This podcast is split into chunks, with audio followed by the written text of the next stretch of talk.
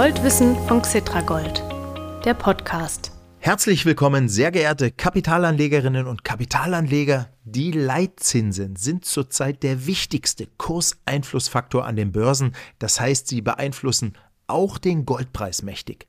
Und genau deshalb ist es wichtig, dass wir hier im Goldwissen Podcast von Xetra Gold immer wieder mal darüber sprechen, dass wir sie updaten, wie es auf Neudeutsch heißt. Der Interviewpartner, der Ihnen die neuesten Zinsentwicklungen zusammenfasst, ist der bekannte Börsenexperte Robert Halver, Leiter der Kapitalmarktanalyse der Bader Bank. Und wer von Ihnen Robert Halver schon einmal zugehört hat, der weiß, Robert Halver lebt die Börse. Und das hört man auch. Mein Name ist Mario Müller-Dofel. Ich stelle wie immer hier im Goldwissen Podcast die Fragen und natürlich kommen wir von den Leitzinsen auch aufs Gold.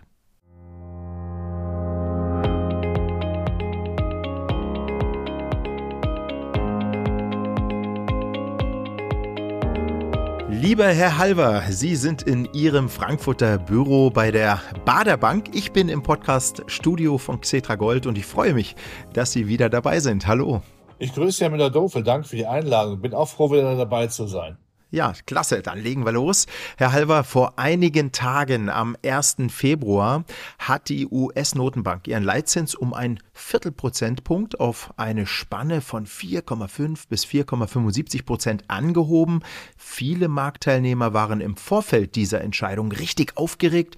Aber warum eigentlich? Ein Viertelprozentpunkt Zinserhöhung ja, klingt jetzt nicht so viel, oder? Es klingt nicht viel und vor allen Dingen war diese Zinserhöhung ja längst eingepreist. Die US-Notenbank legt ja mal größten Wert darauf, die Finanzmärkte nicht zu schocken, sondern das auch zu liefern, was vorher suggeriert wurde. Von daher ist es keine Überraschung. Ja, es sind zwar nur 25 Basispunkte, aber man muss ja vor Augen führen, das ist ja der schnellste Zinserhöhungszyklus fast aller Zeiten. Das ist ja sehr schnell gegangen von 0 auf jetzt eben 4,75 Prozent. Das ist schon dann eine dicke Nummer, wenn man es absolut gut äh, betrachtet. Wir wissen ja alle, die US-Notenbank ist zu spät in den Kampf gegen die Inflation eingestiegen mhm. und es geht ja um Glaubwürdigkeit. Sie ist die größte Notenbank der Welt, die bedeutendste und dann kann man keine Larifari-Politik machen, dann muss man eben auch sagen, ja, wir sehen, dass die Inflation eben dann doch nachhaltiger ist, nicht nur kurzfristig, sozusagen vorübergehend, äh, transitorisch. Wir müssten da reinschneiden in die Inflation, ansonsten verliert die US-Notenbank ihre Reputation und von daher ist ihre Politik auch richtig. Mhm. Das Pendant zur US-Notenbank hier bei uns in Europa ist die Europäische Zentralbank, die EZB. Orientiert sich die EZB eigentlich stark am großen Bruder USA, also an der Geldpolitik der USA? Ja, das muss sie machen. Die beiden Notenbanken sind ja die größten, die bedeutendsten der Welt, wobei die FED noch viel bedeutender ist, aber die EZB für einen großen Euroraum mit vielen Menschen eben auch.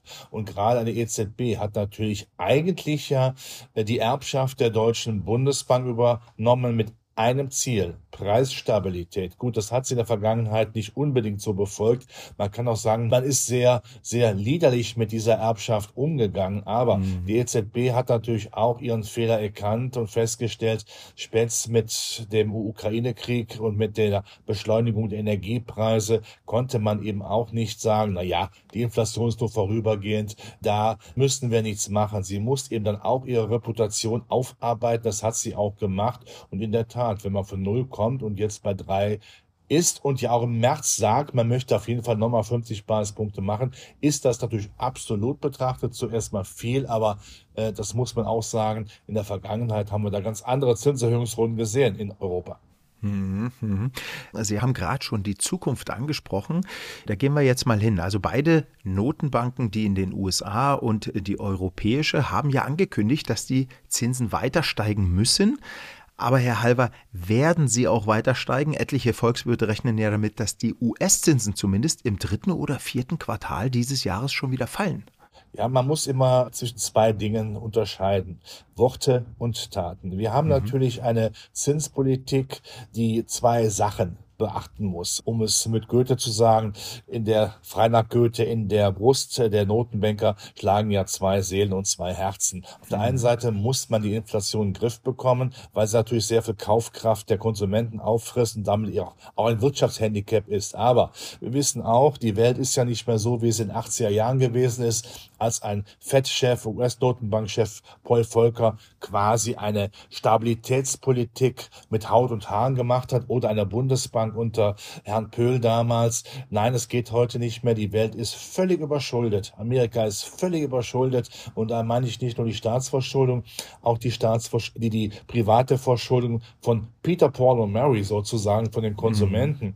im Automobilbereich, im Hypothekenbereich, im äh, Studentenkreditbereich, also überall neue Rekorde, Kreditkartenbereich, da kann man nicht so zuschneiden, sonst wird sehr schnell aus einer stabilen Konjunktur eine Depression. Das geht also nicht. Also ist wichtig, aber mit der Kraft der Worte, die Marktteilnehmer darauf vorzubereiten, dass die Inflation längerfristig runterkommt, indem man sehr martialisch auftritt, sagt, wir müssen weiter erhöhen, damit eben Unternehmen ihre Preise dann doch nicht so erhöhen, Konsumenten dann doch das Vertrauen haben, dass längerfristig die Inflation verbal erotisch runterkommt. Und wenn mm. das mhm. gelingt, und das ist eben die Aufgabe der Notenbanken, und ich glaube, das wird ihnen gelingen, muss man operativ wenig echte Zinserhöhungen machen. Denn das kann man nicht machen. Man kann in einer liederlichen, absolut instabilen Welt nicht so tun, als hätten wir nur das eine im Kopf, Preisstabilität. Das ist wünschenswert in der Theorie, aber in der Praxis nicht mehr möglich. Mhm, mhm.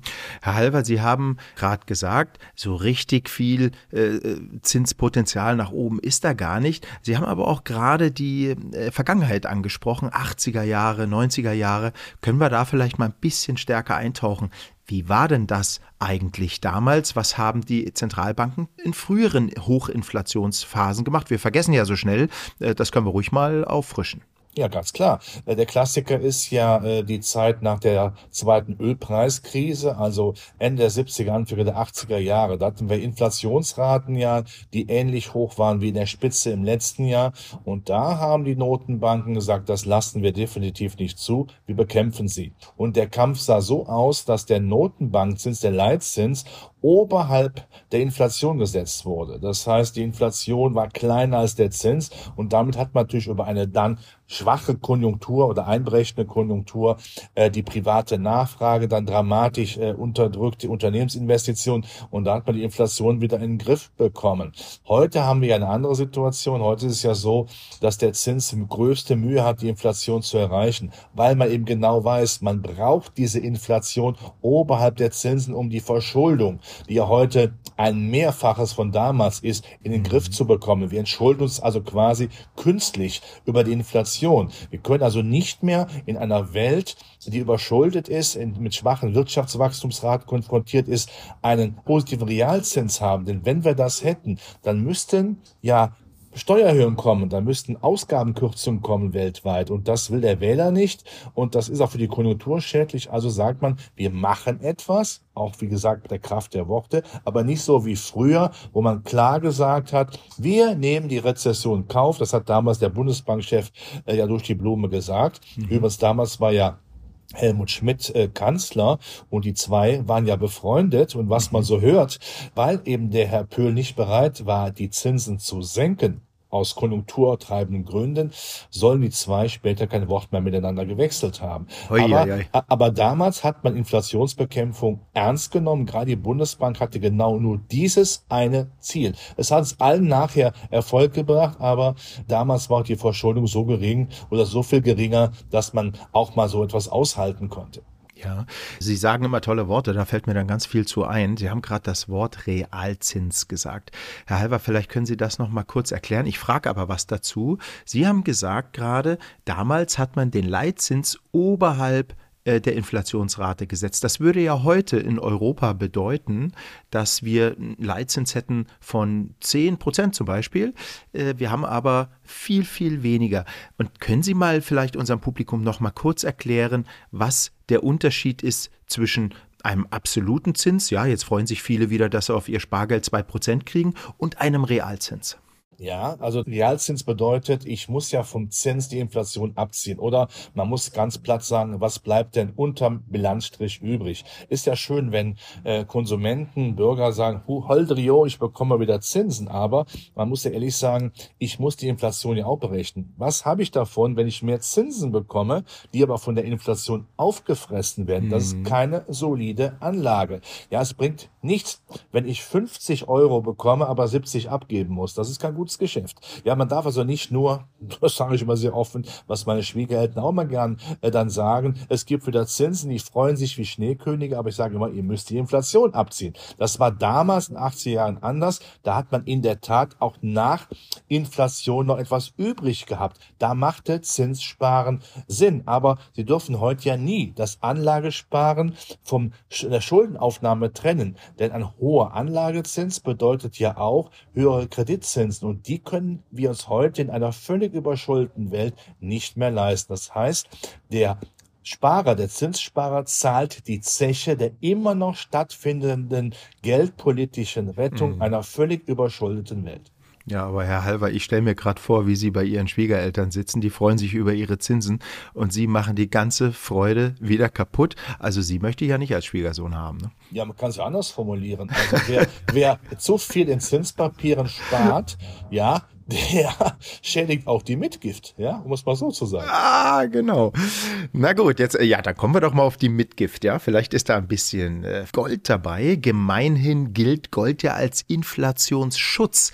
Allerdings gibt es auch die gegenteilige Meinung, wie das an der Börse so ist. Wie sehen Sie denn Gold mit Blick auf Inflation derzeit? Ich sehe es positiv, weil die Inflation eben nicht konsequent bekämpft wird. Wir werden zwar in diesem Jahr eine Halbierung wohl der Inflation sehen, wir werden aber in diesem Jahr, spätestens Ende des Jahres, mitbekommen, dass anfangen in den USA Zinssenkungsfantasie aufkauft, um eben nicht den positiven Realzins zuzulassen, was ja bedeutet, dass ein Staat sich nicht mehr über Inflation entschulden kann. Er muss dann Leistung bringen und die Leistung will der Staat nicht mehr bringen und seinen Bürgern auch nicht mehr zumuten. Also ist Gold in der Beziehung immer noch der Inflationsschutz. Dann haben wir den Zins gerade angesprochen, wenn der Zins mhm. eben nicht weiter steigt. Und ich erwarte, dass beide großen Notenbanken bis Sommer dann aufhören mit Zinserhöhungen. Und alleine das Signal, auch wenn es noch keine Zinssenkungen gibt, aber das Signal, der Zins geht nicht weiter, ist natürlich dann so etwas wie ja der Trompetenschall, dass man weiterhin in Gold investiert,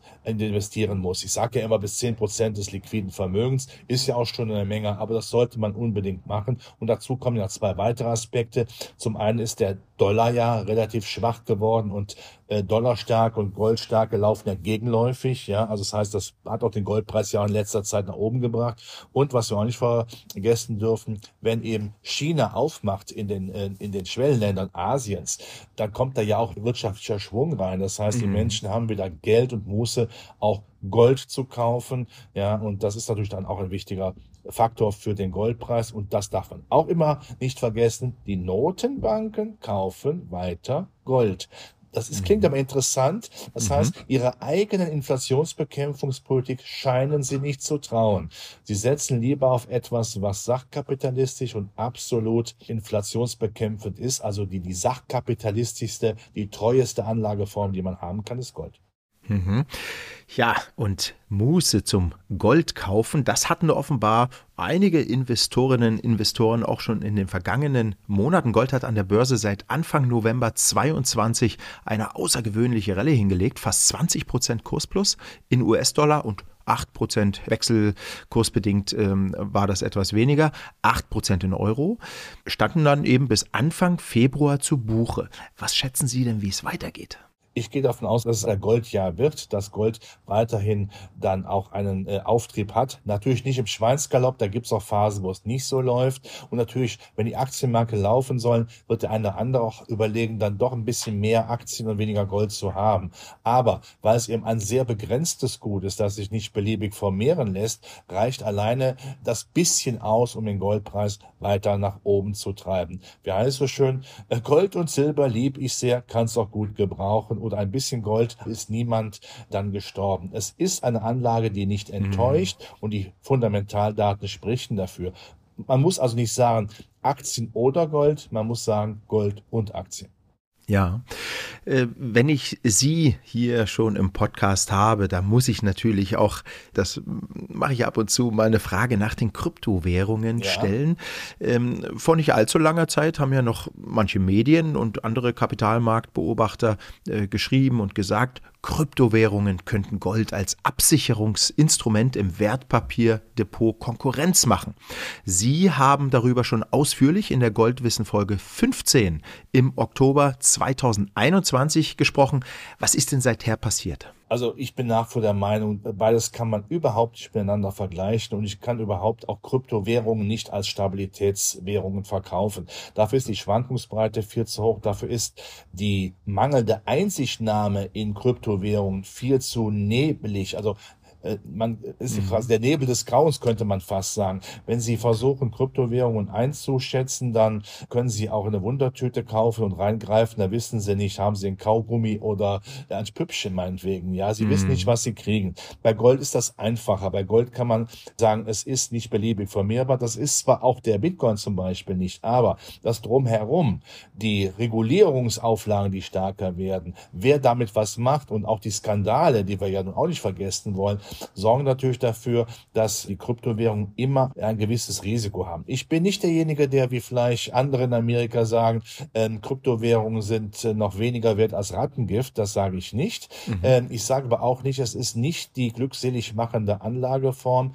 weil diese Anlageform jetzt natürlich immer stärker reglementiert wird. Das heißt, die Pubertät kommt jetzt ins Spiel nach dem Motto, jetzt muss man eben auch mal den Jugendlichen wieder an die Kandare nehmen mhm. und mhm. äh, auf ein Normalmaß zurückstutzen und sobald die Regulation eintritt, wird natürlich der Krypto dann auch immer eine normalere Anlageklasse und dann sind natürlich dann die Pioniergewinne, die wir in letzter Zeit gesehen haben, äh, dann vorbei. Das heißt nicht, dass man in Krypto spekulieren sollte, also aber Krypto als Ersatz zu Gold zu sehen, mhm. nein, das, das kann man nicht machen. Ja, also auch die, die Performance äh, hat sich ja doch stark unterschieden. Sie sagen gerade Pioniergewinne, die sind ja jetzt schon ein paar Monate her. Ne? Äh, also Bitcoin zum Beispiel ist ja sehr stark abgestürzt, während Gold sich stabil gehalten hat, zuletzt stark gestiegen ist. Also auch da sehen wir doch wahrscheinlich, werden Sie sagen, einen angemessenen Unterschied, oder? Ja, es geht um Stabilität. Und Stabilität ja, heißt ja. nämlich auch, ich möchte ja, ich möchte ja keinen Springteufel haben, sondern mhm. ich möchte eine Anlageform haben, haben, die zwar schwankt, aber wo ich sage, das ist aber gut, das ist aber vernünftig und äh, das macht auch Sinn. Und das Ganze drumherum, was die, die, die, die Kryptowährungen noch äh, umgibt, das muss sich weiterhin festigen, stabilisieren. Dann kann man darüber nachdenken. Aber dann sind wir immer noch nicht da, weil es ja keinen Gegenwert in dem Sinne gibt wie beim Gold, dass man sagen muss, nein, es ist eine Spekulation, keine klassische Anlageform. Ich bin ganz ehrlich, ich spekuliere auch schon mal mit Kryptowährungen, setze auch mal, ich sag mal, äh, ein paar Euro da rein. Es geht dann äh, mal gut, mal schief und so weiter, aber immer nur begrenzt, weil es ist dann aber keine Anlageform, wo ich sage, da bringt, da komme ich irgendwo mal in Gefilde rein, wo ich über Altersvorsorge nachdenke. Ja, das kann ja. ich nicht. Und die letzten Tage, die aber etwas besser waren für die Kryptowährung, das können Sie kaum einschätzen. Das ist, das ja. kann genauso sein, es kann auch nach unten gehen. Und wenn es im Grunde genommen, wie gesagt, wie in einem Darkroom stattfindet, Sie gehen rein, Sie wissen nicht, äh, wie Sie da vor sich haben, das sollte es nicht sein. Nein, dann äh, tun wir doch lieber ein bisschen Gold, wenn wir uns ein bisschen was leisten können, in einen Tresor oder in den Cetra Gold Tresor. Herr Halver, ganz, ganz vielen Dank äh, für Ihre Ausführungen. Wie immer, es war wissenswert, es war auch unterhaltsam. Ich freue mich schon aufs nächste Mal. Danke sehr. Bitte sehr, hat Spaß gemacht. Gerne beim nächsten Mal wieder. Danke. Ja, und wir, liebe Gold- und Kapitalmarktinteressierte, hören uns gleich nochmal.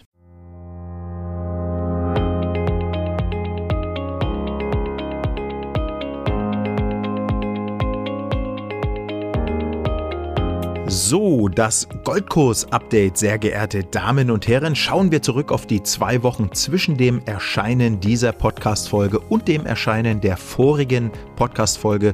Da hatte ich ja mit Xetra Gold-Geschäftsführer Steffen Orben über Gold-ETCs gesprochen. Aber jetzt geht es um den Goldpreis. In diesen zwei Wochen vom 27.01. bis zum 9.02. ist der Goldpreis, und jetzt sind wir denn mal soweit, in Dollar um rund 3% und in Euro um rund 1% gefallen. Aber hey, kein Grund, das Gesicht zu verziehen. Es wurde doch auch mal Zeit, nachdem der Preis für die Feinunze Gold zuvor an der Börse nämlich seit Anfang November 2022 von rund 1600 Dollar auf rund 1950 Dollar gestiegen war. So schnell klettert Gold normalerweise höchst selten nach oben. Ich meine, ein 100-Meter-Sprinter zum Beispiel, der hält ja seine Geschwindigkeit auch nicht über einen Kilometer durch, will sagen, auch ein steigender Goldkurs an der Börse muss irgendwann mal Pause machen, sonst wird die Entwicklung ungesund. Wie lange die Kurskonsolidierung, so nennen Börsenprofis solche Verschnaufpausen, dauert, werden wir sehen. Nicht wenige Marktbeobachter erwarten für 2023 neue Rekordkurse beim Gold.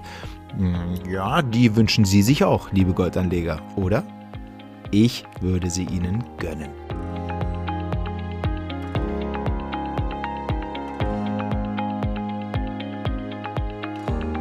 Vielen Dank fürs Zuhören. Hören Sie auch andere Folgen des Goldwissen Podcasts von Xetra Gold, also nicht nur künftige, sondern auch andere bereits veröffentlichte Folgen. Ich lege Ihnen mal noch eine ans Herz. Ich habe Ihnen ja schon eine empfohlen, gerade im Interview. Da geht es um die Folge 15, die ich Ihnen empfohlen habe, Gold und Kryptowährungen. Aber jetzt noch eine. Wie wäre es mit Folge 12, die wir im Sommer 2021 veröffentlicht haben? und sie ist immer noch aktuell. Diese Folge heißt Goldechtheit und Goldfälschungen, woran man sie erkennt. Hören Sie mal rein und ich verspreche Ihnen, Sie werden staunen. Sie finden alle Goldwissen-Podcast-Folgen in den gängigen Podcast-Apps und auf www.xetra-gold.com und dort unter Gold News. Also dann hören, hören, hören. Bis zum nächsten Mal. Ihr Mario Müller-Dofel. Tschüss.